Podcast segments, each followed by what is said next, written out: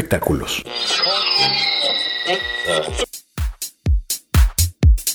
Amigos, por temas del repunte de COVID se aplazan fechas de conciertos que se habían programado para esta temporada.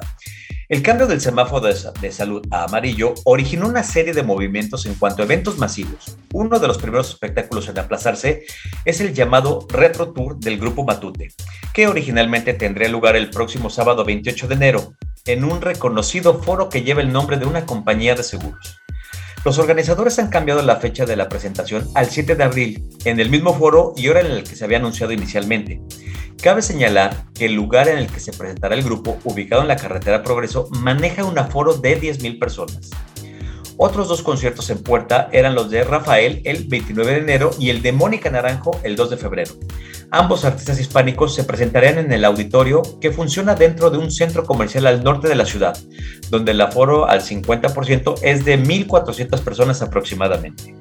El responsable del auditorio, Fernando Erosa, aseguró que los dos conciertos antes citados no se cancelan, sino que se aplazan y próximamente se anunciarán las nuevas fechas, pues los promotores aún están en pláticas con los artistas para reprogramar. Asimismo, las personas que ya tengan boletos para cualquiera de estos dos conciertos deberán conservarlos, pues serán válidos para las nuevas fechas que se acuerden.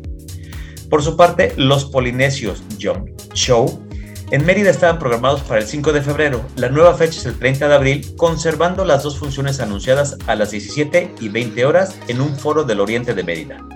Hasta el momento, los espectáculos programados para marzo en adelante se mantienen sin cambio alguno.